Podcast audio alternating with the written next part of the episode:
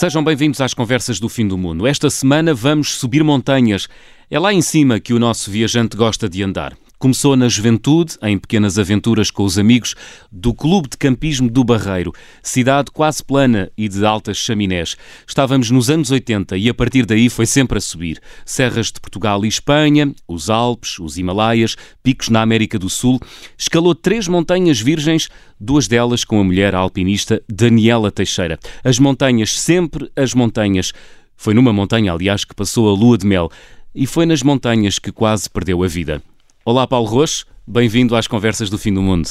Olá. Paulo, quantas montanhas já subiste na vida? E essa pergunta é logo para ser como primeira é difícil, pá. Não, não, não sei, não, não, não, não sei responder, teria que teria de contar, uh, mas bastantes, é assim, eu já escalo, já faço alpinismo uh, há muitos anos, desde finais dos anos 80, comecei uhum. por volta de 87, uh, e foi, até hoje foi, foi ininterrupto, entre escaladas de coisas baixinhas, e pequenitas entre nós, escalada em rocha, escalada em gelo, escalada mista aqui na Serra da Estrela e saídas para os Pirineus, para os Alpes e, e, continuando pelos Himalaias fora já foram, já foram umas quantas, não, não, não, não consigo contabilizar assim de repente Mas quantas estamos... é que já escalei. Paulo, começaste nestas coisas da montanha, como eu dizia no início do programa, no Clube de Campismo do Barreiro, que é uma cidade que não tem eh, montanhas, apesar de estar ali a meia dúzia de quilómetros da Serra da Rábida. Como é que começaste a interessar-te eh, pela montanha? Foi pela amizade? Pela aventura? Sim, isto começou, é assim, quando eu era pequeno eu já sonhava um pouco, quando era pequeno, quer dizer, quando era mais novo, muito mais novo, né? eu já sonhava muito com as aventuras. Eu lembro de passar uma série antigamente sobre a conquista do Polo Sul, super interessante e eu seguia aquilo uh, tipo fanaticamente, né? Hum. E também passavam alguns documentários sobre o Everest naquele, naquela altura. E eu seguia aquilo e era uma coisa que me estava ali, estava ali qualquer coisa ali já na retina a chamar, né? havia ali uma luzinha. Uh, eu trabalhei na CP uh, eh, durante muitos anos e conheci lá uma pessoa, um companheiro, um amigo, que já fazia parte do grupo Montanha do Clube Campismo do Barreiro. E ele, nós em conversa, numa conversa assim de ocasião, ele uh, vira-se para mim e perguntou-me: não queres vir ali ao clube a uma das nossas reuniões? Aquilo é divertido, pá. E, e pronto, e pode ser que gostes. E eu fui, epá, achei o espírito e o ambiente muito espetacular. Naqueles anos os clubes estavam muito ativos, não havia internet, não havia nada disso, portanto era, era, era neste tipo de reuniões que se combinavam as, as coisas. E eu pá, achei aquilo super interessante e pronto, e comecei aí a fazer atividades. Eh, foi, foi tipo, na primeira atividade foi amor à primeira vista e desde aí, pronto, não, não larguei mais, né? Hum, E quando é que a paixão se tornou séria e começou a ganhar eh, uma dimensão mais, eh, mais séria na tua vida? Foi ainda dentro do grupo, no grupo Montanha. Eu, entretanto, nós, aquilo era um grupo muito dispar, não é? com muita variedade de pessoas. E depois eu comecei começámos a juntar uh, três, três amigos que nos destacámos um pouco uh, no sentido de começarmos a dedicar um pouco mais à série à escalada em rocha, que se fazia muito também na, na, naquele tempo. E começámos uh, a ir muito para a Rábida, para a Serra da Rábida, para o Cabo da Roca, ali de, lá ao lado de Lisboa, para, para Sintra. Pronto, e começou-nos a entrar mais o bichinho daquela, daquela especificidade e daqueles desafios mais eh, difíceis, digamos assim, de, uhum. de, de, escalada. As montanhas vieram, vieram a seguir, ou melhor, foi um pouco dentro da, na, dentro da mesma filosofia de, de, da aventura, do, do, digamos, da escalada, da escalada de aventura. Foi dentro dessa filosofia, as montanhas também fizeram logo parte. Começámos logo a sonhar com atividades fora de cá, de Portugal, eh, nomeadamente dos Pirineus, Fizemos um percurso eh, compassado. Foi-se à Serra da Estrela experimentar a neve, o gelo, e daí depois começou-se a, pensar noutros voos um pouco maiores para o ganhar da experiência. Depois vieram os Alpes franceses. Subiste ao Monte Branco uh, aos 4.810 metros. Exatamente. Foi em 1990. Foi em 1990. Uh, no Monte Branco já existiam, os, o, naquela zona existem muitos teleféricos e há atividades de montanha que se fazem que se em que se apanham teleféricos uh, para aceder mais facilmente a determinadas paredes e a determinadas montanhas. Mas nós, naquela altura, decidimos: uh, pá, isto vai ser uh, clean climbing, não há meios artificiais. E então decidimos sair de Chamonix, que está aos mil metros, de Chamonix com a mochila às costas, com tudo às costas, para vários dias de travessia na montanha. Uh, e assim fizemos. Tivemos nove dias em montanha, a subir até ao cimo do Monte Branco, algumas peripécias pelo, pelo caminho, uhum. nomeadamente algumas travessias, travessias de glaciar. E eu recordo de alguns episódios uh, de algumas passagens assim mais, daquelas assim mais periclitantes, mais, então. mais chatas que nós tivemos que, que, que atravessar. Nomeadamente uma saída de um glaciar, recordo-me termos uma parede, passámos um glaciar e tivemos uma parede de, pai, de 20 metros de, de gelo, que seria a nossa saída do glaciar. Depois de andar perdidos no meio daquelas fissuras, daquelas fendas do gelo, Uh, tivemos que escalar ainda uma parede de, de, uns 20 metros, muito precária de gelo, para, para depois entrar na parte mais plana, mais plana do, do, glaciar. Então o que fizemos foi, fui eu à frente, digamos, com a corda, escalei, cheguei ao topo, e tivemos que içar as mochilas porque não era uma parede tão vertical que era impossível escalar aquilo com uma mochila às costas porque as nossas mochilas eram bastante pesadas. Já agora, Paulo, quanto é que pesa então, uma mochila eh, numa empreitada dessas? De nove dias, eh, nove dias pelos Alpes pois. franceses a subir ao Monte Branco? Sim, ainda por cima era numa, numa altura em que o equipamento não estava muito otimizado e tínhamos coisas bastante pesadas. Hoje em dia já há um equipamento muito mais, muito mais leve. É pá, nós íamos muito provavelmente com uns, uns mais de 20 kg às costas. Depois continuaste Pronto. por aqui, pelos Alpes franceses, pelos Pirineus e dá-se tua entrada nos anos 90 nos Andes. Os Andes e, o, e, os Himalaias são o maná de quem gosta de montanha e de alpinismo, ou seja, quem gosta verdadeiramente de subir montanhas tem que ir aos Alpes, aos Andes e aos Himalaias, Paulo? Eu diria que sim, eventualmente. Quem faça quem fa... É, eu, eu, eu, eu tenho reticências porquê? Porque ir aos Himalaias eh, de facto é uma coisa tão, tão cara, não é pela inacessibilidade em termos técnicos, não tem a ver com isso, tem a ver com a, muitas vezes com, com o custo, com o custo das expedições, dessas, desse tipo de expedição. São tão caras que eu compreendo alpinistas que não tenham hipótese na vida deles de visitar os Himalaias.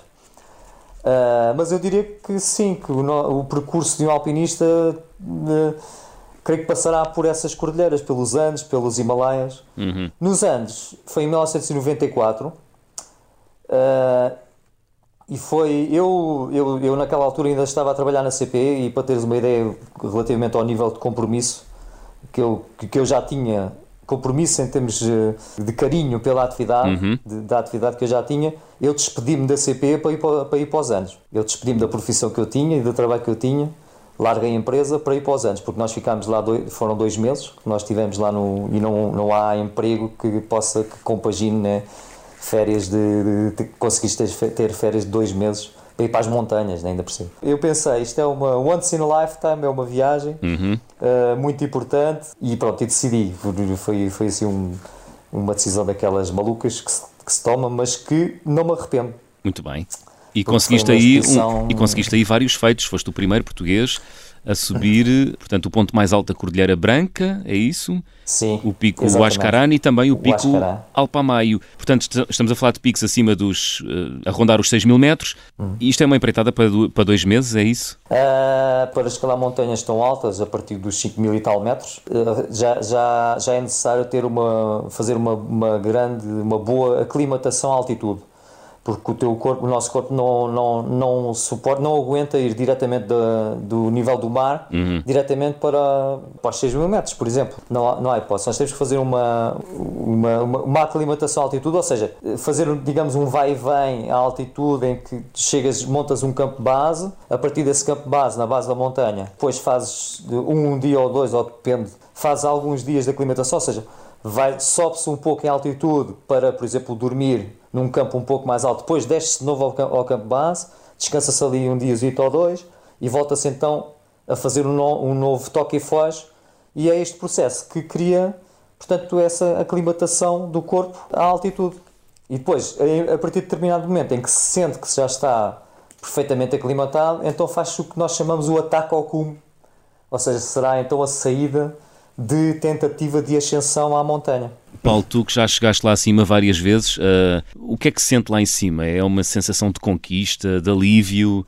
É uma mistura, é uma mistura, realmente. Uh, felizmente nunca cheguei demasiado extenuado ao cimo de nenhuma montanha. porque chegando muito extenuado, aquilo que se sente é alívio e o desejo de sair dali. Não ficas para desfrutar? Desfruta-se a, a, realização, mas o desfruto final, o desfruto final é, acho que é, eu acho que é a posteriori. Quando se chega cá em baixo, então aí ao campo base, quando uma pessoa já se sente segura, porque há um dito, há um dito do, de, que os alpinistas utilizam, uma frase que, que, explica muito, muita coisa, que é a montanha não, não termina lá em cima, a montanha termina quando tu estás cá em baixo. É quando vais lá em cima e quando consegues descer. Quando nós chegamos lá em cima, um cume, sentimos aquele misto de satisfação e felicidade por ter escalado uma, pronto, ter escalado uma coisa bonita, mas estamos, ainda estamos apreensivos porque ainda falta a outra metade, que é descer. Hum. Aliás, o, dentro do rácio de acidentes e dentro das estatísticas de acidentes em montanha, a maioria dos acidentes acontecem nas descidas que é quando uh, as pessoas relaxam, quando vão mais, mais rápido e vão, e, e vão um pouco mais relaxados de, de, mentalmente, uhum. depois distraem-se um pouco e, e, pronto, olha, tem ali uma tropeção e a coisa acontece. Por isso é preciso estar sempre alerta, não só quando se chega ao cume, quando se chega ao cume uh, ou seja, não há aquela sensação de, de, Há a sensação, muitas vezes até há essa sensação de euforia, até se larga umas lagrimazinhas lá em cima. Ah, é? Coisa... É, é, é. Já, já, quando já, o desafio é muito grande. Já sim. choraste lá em cima, Paulo? Sim, sim. Quando, quando o desafio é muito grande, sim. Quando o desafio é uma coisa mesmo muito grande, sim. Mas choraste de uh, sofrimento ou de alegria? De alegria, de alegria. Tem-se ali uma lagrimazinha aos abraços, há aquela, há aquela efusividade de, de ter conseguido conquistar conquistar dentro de nós, não é? Hum. Conquistar dentro de nós. Uh, há aquela efusividade ali e passado mas isto é isto geralmente demora uns segundos porque passado alguns segundos o que nós estamos a pensar logo a seguir é e agora como é que eu vou descer isto? É, é essa, é, essa, é esse o, o, sentimento. Às vezes é um paradoxo às vezes é um paradoxo. É pá sofri a brava para chegar aqui e de repente ok isto é um bocadinho de neve ok espeto o piolé bora vamos embora. Isto que interessa é, é chegar lá abaixo. Mas quando chegamos cá em baixo depois vamos, vamos uh, então aí é que nós vamos, uh, vamos ter, ter uh, aquela noção do que, do que conseguimos conquistar, né? De, uhum. de, de, temos a satisfação grande realmente é, é, é, é, aqui em baixo e começamos a relembrar a aventura toda, né? as peripécias todas que nós passamos para lá chegar acima, uhum. as aventuras. Paulo, já escalaste ou já subiste montanhas nos Alpes, nos Andes, nos Pirineus, também no, no Atlas, em Marrocos. Qual foi para ti a, a ascensão que foi mais difícil? Aquele uh, osso duro de roer, a que te levantou mais uh, dificuldades? Uh, eu diria talvez que foi uma ascensão de uma montanha que eu escalei com a, com a Daniela, a minha, a minha esposa, ela também é alpinista e, neste, e, e nós fazemos atividades, atividades juntos há muitos anos. Uhum.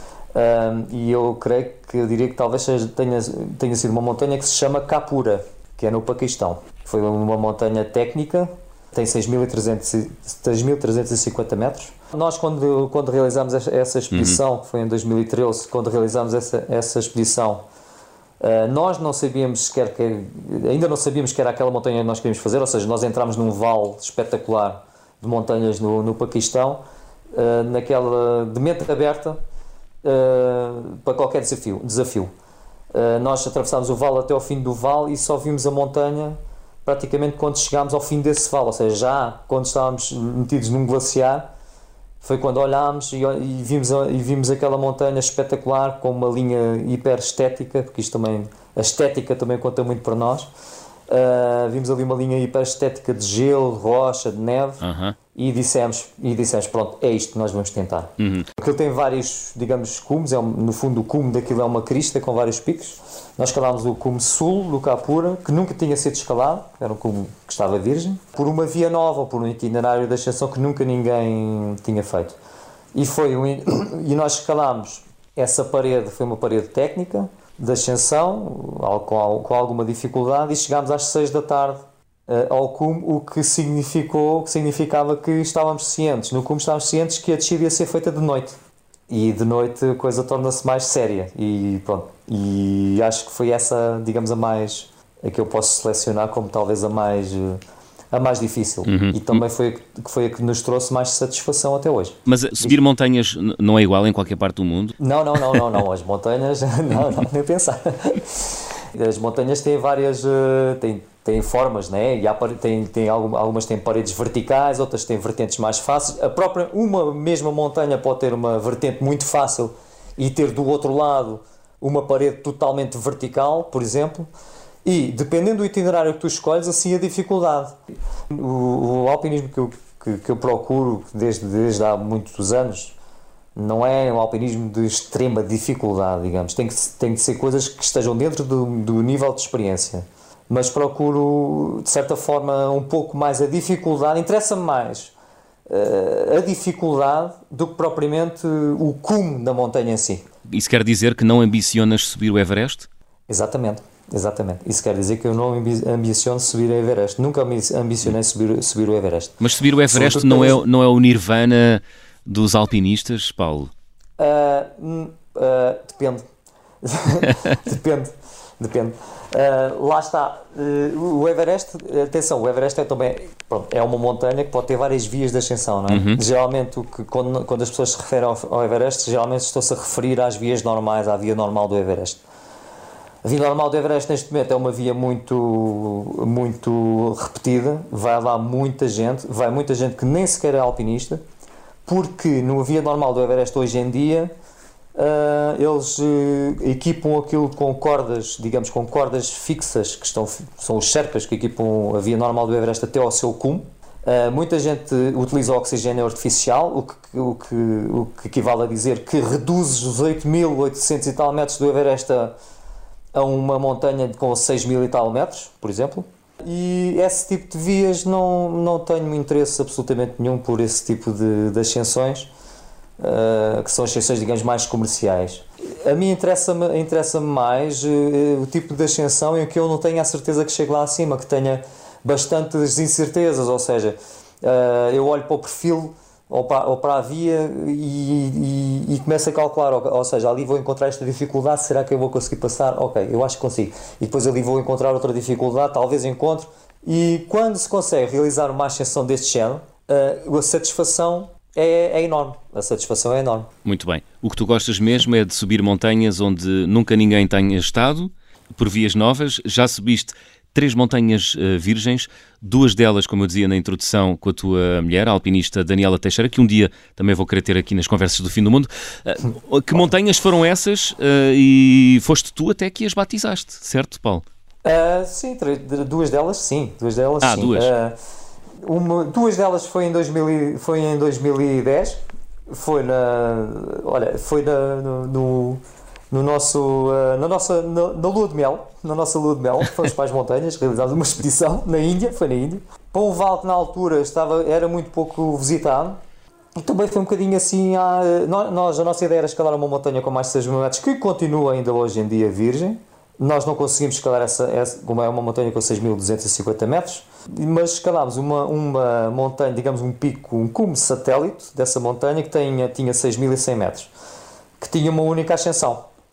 Pronto, essa aí não foi, não foi virgem, portanto abrimos uma via nova, digamos, uma via, a primeira via portuguesa né, naquela região, uma via nova essa montanha 6.100 metros. Ao lado existia uma montanha mais pequenina, com 5.000 5 mil e poucos metros, 5.100 e tal, que nunca ninguém uh, tinha escalado. Uhum. Nós conseguimos escalar essa montanha e tivemos a sorte de a batizar. Que nome lhe deram? Chamámos-la uh, chamámos Kartik. Porque quase todas as montanhas ali à volta naquela região tinham nomes de deuses hindus. E nós, para estar, para estar dentro da, digamos, da filo, para não escolher um nome qualquer uh, ridículo europeu, algo que nos viesse à alma, depois não, não tinha qualquer significado ali na região, nós procurámos uh, algo que tivesse algum significado ali na, na, naquela região. Como as outras montanhas à, à, volta tinham nomes de deuses hindus, nós resolvemos batizar aquela montanha como Kartik, porque o Kartik é um nome de um desses deuses hindus. Portanto, quem comprar agora um mapa daquela região aparece lá Montanha Kartik, é isso? ou quem investigar, não sei se virá já nos mapas, né? Porque ainda, mas quem investigar um pouco poderá uh, encontrar aquela, o nome uh, da montanha, sim. Uhum. Bom, sim. esta semana estamos a subir montanhas com o alpinista Paulo Roche. Vamos abrir o álbum de viagem.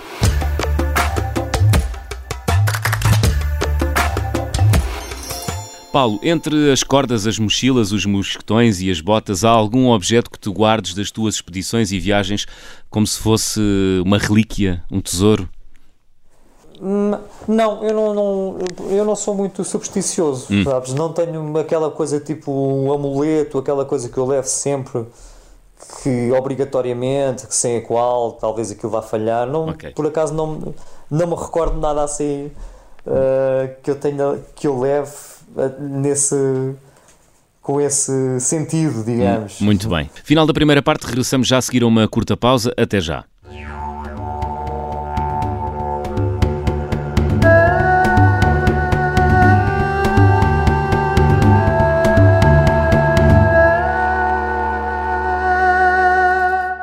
Segunda parte das conversas do fim do mundo, estamos à conversa com o alpinista Paulo Roxo. Paulo, hum, já percebemos que já andaste um pouco por todo o mundo a subir montanhas, desde os Andes, os Alpes, os Pirineus, os Himalaias. Uh, em 1992 tiveste um acidente, uh, enfim, que contado uh, quase ninguém acredita. O que é que te aconteceu? Estavas pendurado numa corda a subir uma parede de gelo e de repente. Sim, Uh, uh, pá, tá, eu estava, eu estava, estávamos a realizar com um companheiro uh, uma a escalada de um corredor que é um corredor muito famoso que fica numa montanha belíssima dos Pirineus, que é o Vinhamal. Uh, é o corredor de Globo que nós estávamos a tentar fazer, que é um corredor. O, nós o que chamamos de corredor é, é, no fundo é uma garganta de neve, uma garganta de neve entre paredes, basicamente, neve e gelo neste uhum. caso, que tinha 600 metros de, de altura, havia e no final da via tem uma cascata de gelo, de gelo puro, com uns 50 metros, de gelo vertical, 90 graus. Uh, e nessa cascata de gelo eu tive azar, eu dei uma queda e o que, e o que aconteceu foi que um de uma das proteções que, que eu tinha colocado no gelo uh, partiu-se. É muito raro isto acontecer, nem, ainda hoje estou para saber como é que aquilo aconteceu, mas é muito, muito raro isto acontecer, uma proteção partir-se. Uh, portanto, um parafuso, é, aquilo é, são literalmente parafusos que se enroscam no gelo para passar, digamos, o mosquetão e aí depois passar a corda, uhum. e esse parafuso de gelo partiu-se. Uh, e eu caí 15 metros. Não se desprendeu, ele partiu-se mesmo? Não, o parafuso partiu-se mesmo. Partiu-se e o que me parou a queda foi o parafuso, digamos, a proteção que tinha mais abaixo, só que estava muito abaixo e eu caí, no total a minha queda foi cerca de 15 metros. Uh, o problema é que eu bati com os pés, eu, nós utilizamos, a escalada de gelo, utilizamos aqueles uh, nós, que se chamam crampons, são digamos as, aquelas placas metálicas com bicos que se colocam por baixo das botas para poder, uh, para poder tracionar, para poder escalar o gelo. e eu bati com os pés e com esses bicos, digamos, numa rampa de gelo e parti logo ali as as duas pernas. Foi uma queda violenta e fiquei, fiquei ali pendurado. E depois? Mas não estavas uh, sozinho? Eh? Não, não estava sozinho, estava hum. com um companheiro. Nós escalamos, uh, há técnicas de escalar em solitário, mas neste caso, mas no, na, na, na, maioria das vezes nós escalamos sempre com um companheiro ou com dois companheiros. Que, que será o cordado, uhum. digamos, será um, o companheiro de cordado. Não havia meios de socorro próximos, ou havia? Não. Uh, não, não havia de socorro próximos. Estamos a, estamos a pensar, estamos a, imaginemos os Pirineus invernal, no inverno, portanto no coração dos Pirineus, no meio das montanhas, uma cordilheira. Não há meios de socorro próximos. Naquele tempo, em 92, também não, não, não havia cá telemóveis eh, que nos salvassem uh, de alguma situação. O então, como é que saíste ali? Por sorte, uh, passou um helicóptero dos socorros de montanha, da Gendarmerie, do lado francês eles passaram e como aquilo, o corredor é muito, aquele corredor é muito, é uma coisa muito, uh, muito visível, não é? Eles, toda a gente olha para aquilo, que aquilo é uma coisa muito chamativa. Uh, eles passaram e, e, e viram-nos a, a, gesticular, não é? Ali pendurados nas cordas a gesticular e aperceberam-se imediatamente que, era, que tinha sido um acidente. Eles conseguiram aterrar o helicóptero e depois penduraram-se na parede, basicamente, com a maca, desceram até à minha posição e os tais 50 metros e, e retiraram-me dali. Pronto, uh, retiraram-me dali para o, para o, para o helicóptero e depois para diretamente, fui diretamente para, para o hospital. Uh, pronto, foi uma coisa que me. Eu fui operado a uma das pernas no, ainda em França, de urgência, e depois a outra já foi em Portugal, tive que ser repatriado e tal. Envolveu ali um esquema com o seguro. Felizmente eu tinha seguro que cobriu, e pronto, Lá te salvaste. Olha, e, Exatamente. qual foi a lição que aprendeste com esse acidente? Se é que aprendeste alguma lição?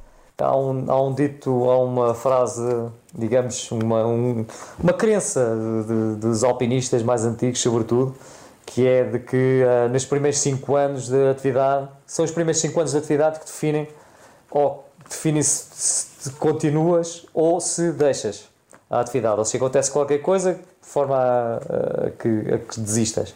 E eu estava precisamente, quando tive aquele acidente, tinha feito precisamente praticamente 5 anos da minha carreira de escalador, digamos, e foi uma, uma, foi estranho, foi uma foi uma transição, foi um ponto de viragem, foi aquele pensar do estar na, na, na cama do hospital e pensar, epá, será que isto vale a pena? Será que devo continuar? O que é que, o que, é que me irá acontecer? E, mas a decisão foi no sentido de continuar. Foi, foi no sentido de continuar e pronto, e a coisa ficou-me no sangue e, e e felizmente eh, correu tudo, tudo bem. Correu bem. E aí estás tu, uh, continuaste a subir uh, montanhas. Exatamente. Foi o teu maior acidente uh, em montanha foi. ou não? Foi. Foi, eu tive dois acidentes, mas este foi sem dúvida o mais, foi, foi sem dúvida o mais grave, até porque as consequências, se eu não tivesse sido resgatado, podiam ter sido bem mais graves do, do que foram. Foi sem dúvida o mais grave. Eu fiquei, eu parti das pernas, eu, tenho, eu ainda tenho hoje em dia, apesar de não me, não, não me chatear, eu tenho hoje em dia, digamos, quatro parafusos num, num dos tornozelos e dois parafusos no outro. Uh, são, coisas, são, são aquelas coisinhas que de vez em quando apitam no, nos aeroportos. Por acaso a mim os meus não apitam. Não por apitam? Acaso, não apitam. por acaso não, por acaso não. Uhum. Epá, pronto, ainda tenho material aqui com o qual eu vou viver muito provavelmente para, pronto, vai ser para, para sempre, que já foi há muitos anos. Mas esse foi, foi o mais grave. Eu tive outro que foi, foi uma queda estúpida. Também foi escalar, mas foi uma coisa que podia ter acontecido em casa, a cair de um escadote. Foi, eu tive uma queda de 2 metros só. E, e, mas caí muito seco no chão e, e rachei, rachei, foi uma queda mesmo má, má rachei duas vértebras, hum. duas vértebras lombares o que, me, o que fez com que estivesse um mês uh, na horizontal de cama, depois de, de, um mês na horizontal de cama, de transição para cadeira de rodas, transição de cadeira de rodas para muletas, transição das muletas para reaprender a andar a pé e pronto, e foi uma coisa de recuperação, aí uns seis meses, pelo menos. Olha, Paulo, um, esse acidente uh, e esses acidentes não te afastaram uh, não. do percurso não, de continuar primeiro... a subir montanhas. Qual é para ti uh, a montanha mais bonita do mundo? É pá, uma questão de, muito difícil de responder. Para a qual eu não, não tenho resposta. Eu posso dizer qual Então qual será, foi, qual foi, qual foi o local? Diz. Sim, a mais espetacular que eu, que eu já visitei na minha vida. A cordilheira mais espetacular que eu já visitei na minha vida, talvez tem talvez as montanhas mais bonitas, apesar que a beleza das montanhas é algo que é muito é, é praticamente impossível de, de, de, diferenciar. Mas a cordilheira mais bonita deve ser a cordilheira do Karakoram, dos Himalaias, faz parte dos Himalaias. A cordilheira do Karakoram está situada no Índia, Paquistão, mas a região do mais espetacular provavelmente terá sido a, do, a zona do, onde estão, está a segunda montanha mais alta do mundo, que é o K2. Uh, ah, e pronto, tem ali o K2, tem montanhas altíssimas de 8 mil, com mais de 8 mil metros. Só o trekking de aproximação é algo que vale a pena fazer uma vez na vida. Porquê? É caminhada, mas é caminhada num glaciar, uma coisa espetacular, com montanhas uh, todas colossais de um lado e do outro. E a dimensão realmente ali perde-se um bocadinho. Um bocadinho não, perde-se bastante ali a dimensão das coisas. Nós, numa dessas, numa dessas expedições, isto foi em 2008 e 2009, numa dessas expedições nós tivemos que sair do campo, já no final da expedição, quando nós saímos do campo base, uh, nós atravessámos um glaciar e fizemos um, uma descida por um caminho diferente do da subida e nós calculámos, ah, ok, nós vamos atravessar o glaciar, ok, daquele lado, nós vimos visualmente, nós temos a vista do outro lado do glaciar e nós pensámos, ah, isto deve nos demorar para aí uma hora para aí uma hora para, para atravessar. Uh, tínhamos feito duas horas, já, tínhamos duas, já estávamos com duas horas de caminhada e ainda não tínhamos chegado, digamos, ao outro lado do glaciar. Portanto, aquilo, a, dimensão perde-se totalmente neste tipo, de, neste tipo de montanhas. Foi assim o momento mais uh, arrebatador que tiveste da tua carreira, sim. Já tive vários, mas este poderá ter sido um dos mais. Sim, uhum. sim, sim, um uhum. dos mais. Paulo, o que, o que, é que já aprendeste nestes 30 anos a, subir montanhas? A... Talvez uma das aprendizagens talvez mais, importante, mais importantes é a dar, dar valor a pequenos detalhes da nossa vida cotidiana, porque por nós nas montanhas são os pequenos detalhes, são aqueles aos quais são aqueles que a gente sente mais falta quando se passa, por exemplo, um mês e meio ou dois meses nas montanhas. É talvez aquelas coisas que se sente mais falta. Mas é o que? Ah, a, a civilização? Tomar um café com pastel de nata, por exemplo. Ah, é, é uma coisa que tu sentes muita falta quando estás nas montanhas? Não sinto muito, é um, é um exemplo, é um exemplo. São aquelas coisinhas que nós não damos importância nenhuma no nosso dia a dia, mas que ali tomam outra dimensão. Que ali tomam outra dimensão. É, e ao mesmo tempo, não, uh, não nos preocuparmos demasiado. Quer dizer, nós, quando estamos nas montanhas e tentar escalar aquelas coisas tão difíceis e que requerem tantos, tantos sacrifícios ao nível físico e mental, uh, aprendemos a não, a não valorizar, de, a não valorizar, melhor, não dar tanta importância a certos problemas, a coisas que são pequeninas comparativamente, a não nos preocuparmos demasiado com coisas que às vezes não têm assim não tem assim tanta importância quanto aquela, quanto aquela que nós às vezes damos se não tivéssemos este tipo de experiências. Creio que, creio que é uma das aprendizagens mais mais valiosas. Hum. Paulo, hum, queria falar aqui sobre alguns detalhes da vida alpinista, mas como é que se planeia uma, uma expedição uh, a uma montanha distante, uh, sei lá, como os Himalaias ou os Alpes? Uh? Começa primeiro pela vontade de vir, depois escolher o objetivo, né? o objetivo que se quer, que já o objetivo é escolhido em função da, da nossa, da, da nossa experiência pessoal, das nossas opções também. Uh, e depois, para estas montanhas assim tão longínquas, sobretudo nos Himalaias, é necessário, porque é muito difícil ao nível logístico ir, digamos, sozinho, até, pelo menos até à base da montanha, até ao campo base. Uh, será necessário contactar com uma, agência, com uma agência que organiza este tipo de expedições. Contactamos a agência que nos organiza, digamos, uh, toda a logística e equipamento necessário para chegar ao campo, ao, à base da montanha, nomeadamente carregadores que nos levam as, as, as, as coisas, um cozinheiro, toda a estrutura de tendas de campo base e a partir daí, dentro do nosso estilo de escalada e de montanha, é, é, é, desde a base até ao cimo da montanha, é, portanto, será por nossa conta, será com o nosso equipamento e será com a nossa, com a nossa, com a nossa arte, digamos. Muito bem. E, por exemplo, uma, uma expedição ao Karakorum, uh, no Paquistão. Tu, tu, és rapaz para sair de Lisboa uh, com quantas malas de viagem? exato. exato. exato. É pá, eh, serão, a grosso modo, é contar sempre, sempre contar com duas malas. Isto, nós contamos muito com a carga do porão, então nós, nós andamos ali sempre a tentar cortar, corta aqui, corta ali, corta ali. E então a ideia será sempre levar 40 kg por pessoa, mais, digamos, a malinha que nós podemos levar connosco na, no, no avião. Portanto, hum. de porão, 20 mais 20, mais, de grosso modo, por pessoa será isso. Depois todo o material é alugado lá, é isso? Não, o equipamento técnico nós levamos daqui, que se arranja lá, geralmente nos, pela agência, é tudo que, toda a comida, uh, portanto, tudo que são refeições uh, uh, e alimentação, será da parte dele. Tendas, as tendas eles também fornecem, tendas de campo, de campo base, porque geralmente as tendas de campo base são tendas muito pesadas e são tendas, digamos, para viver ali durante muito tempo. E depois nós, nós levamos o nosso equipamento técnico, equipamento técnico de ascensão, tenda, as tendas, tendas ultraligeiras, eh, tendas de, de, de montanha, Uh, pronto, e funciona, e funciona assim. Estamos à conversa com o alpinista Paulo Roxo, vamos fazer check-out. Paulo, peço-te para completares as seguintes frases. Na minha mala ou mochila vai sempre... Vão sempre os piolês. Os piolés, para quem não conhece, explica-nos é o quê? Os piolés são as tais ferramentas, as tais, uh, na gíria, uh, as pessoas conhecem como as picaretas de gelo. São as tais ferramentas técnicas que nós utilizamos para, para, para, subir, a, para subir as montanhas, sem as quais um alpinista nem se chama alpinista se não tiver, se não tiver um, um piolé. O carimbo de passaporte mais difícil de obter, uh, no teu caso, se calhar a ascensão mais dura? No meu caso, em termos de ascensão de mais dura, foi a, foi a ascensão, do, sem dúvida, do, do Kapura, tal montanha, tal montanha virgem. Nós, uma das montanhas virgens que nós escalámos no, nos Himalaias, uhum. no Paquistão. A viagem com mais peripécias que realizei? Estas viagens têm, têm sempre peripécias e, e, e, e coisas a acontecer.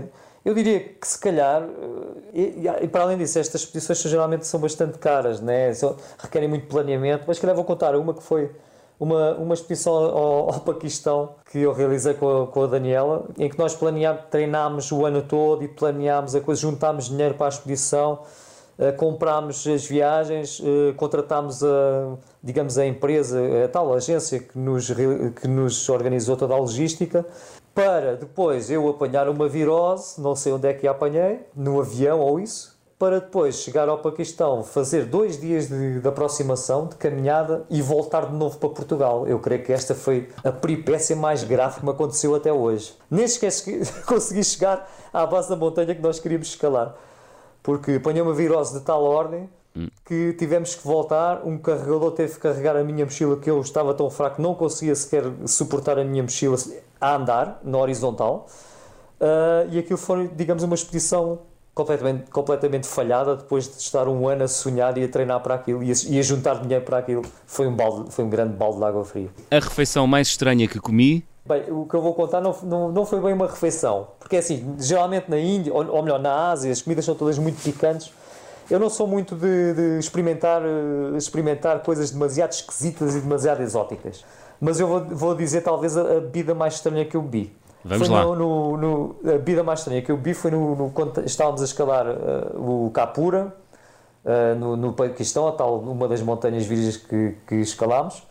Uh, o dia da ascensão, propriamente dito, aquilo demorou 3 dias, mas o dia da ascensão, propriamente dito, ao cume, ir e voltar à tenda, foram 26 horas seguidas. 26 horas sem parar. Foi o dia de, de ataque ao cume. Estávamos completamente esgotados no final. E tanto que nós gastámos a água toda que nós tínhamos, nós levamos geralmente um termos com chá ou com café, e nós tínhamos um termos com café que já estava quase a, a, acabar, e uma garrafa de, de, de uma bebida energética de, de, de, sabor a laranja. Hum. Então nós acabámos por misturar aquelas duas bebidas e acabámos por uh, terminar uh, aquele dia a beber uma bela misturada. Porquê? Porque a água, nós tínhamos que juntar a água uh, ao, ao, café porque o café estava quente. E como, como, como, estávamos em altitude, estava bastante frio, nós era insuportável beber a bebida energética. Então, para aquilo ficar com um, um pouco, digamos, aquecer um pouco, ficar tépido, tivemos que misturar aquelas duas bebidas. Então, inventámos ali uma bebida de café com a bebida energética com sabor a laranja, que foi assim uma cena intragável mas como estávamos tão sedentos, tivemos que beber aquilo até a última gota. A necessidade aguça o, aguça o engenho, não é? É pá, sem dúvida, sem dúvida. Olha, Paulo, a, a recordação de viagem mais cara? É assim, a recordação de viagem, nós não. De recordação no sentido de. a lembrança de comprar. Sim, lembrança, souvenir. É ou, a questão. É. O souvenir. Hum, não há grandes hipóteses de comprar grandes, grandes souvenirs, sobretudo coisas caras. Sim. Porquê? Porque estas viagens já são tão caras por si próprio que nós, no máximo que nós trazemos é assim uns berlicocos, sobretudo a Daniela. A Daniela. Uh, sim, no final nós andamos por ali nas cidades, hum. ali a ali a descansar e a passear ali no meio das lojinhas e ela, e ela encontra sempre umas coisas, umas coisas curiosas que queria levar, quer levar para casa. Eu fico sempre naquela, epá, já temos, isso já chega, pronto, ok.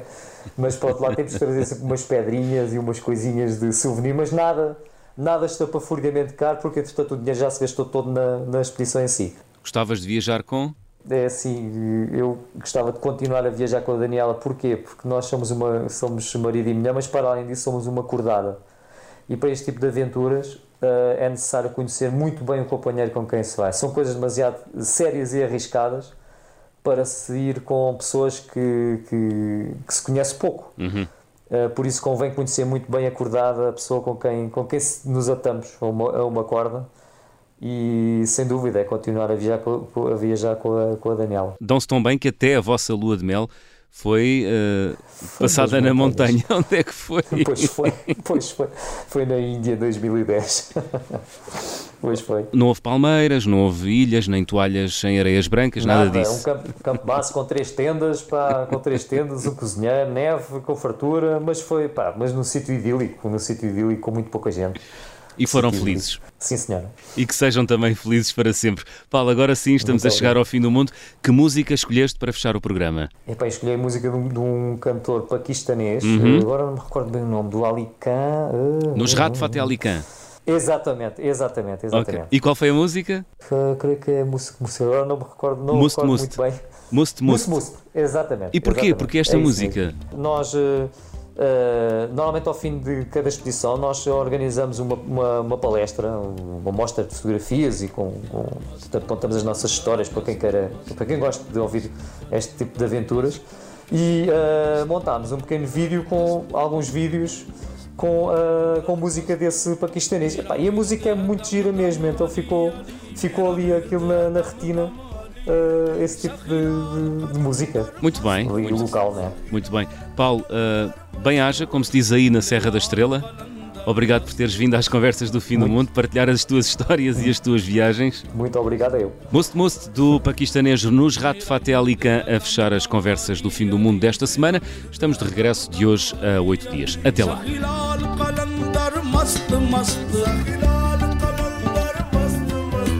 लाल कलंदर मस्त मस्त दम मस्त कलंदर मस्त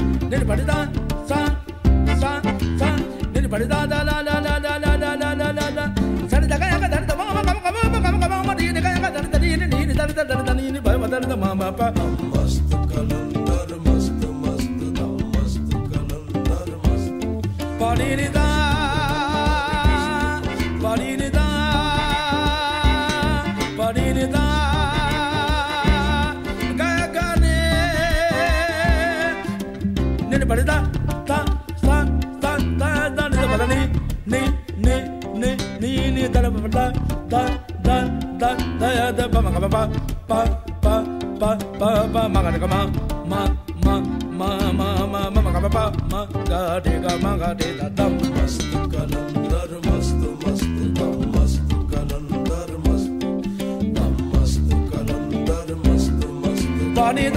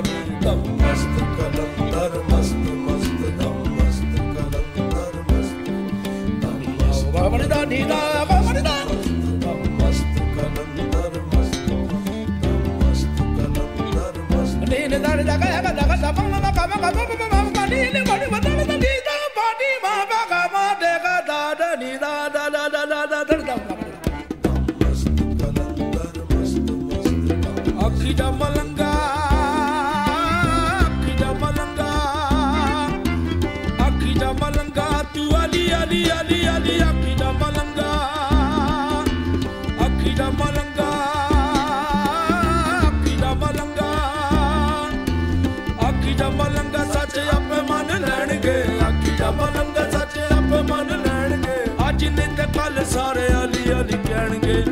ਮਸਤ ਮਸਤ ਮਸਤ ਮਸਤ ਦਮ। ਆਖੀ ਦਾ ਮਲੰਗਾ ਅਲੀ ਅਲੀ ਅਲੀ ਅਲੀ ਆਖੀ ਦਾ ਮਲੰਗਾ। ਆਖੀ ਦਾ ਮਲੰਗਾ ਸੱਚ ਆਪੇ ਮੰਨ ਲੈਣਗੇ। ਅੱਖੀ ਦਾ ਮਲੰਗਾ ਸੱਚ ਆਪੇ ਮੰਨ ਲੈਣਗੇ। ਅੱਜ ਨਹੀਂ ਤੇ ਕੱਲ ਸਾਰੇ ਅਲੀ ਅਲੀ ਕਹਿਣਗੇ। ਮਸਤ ਮਸਤ ਮਸਤ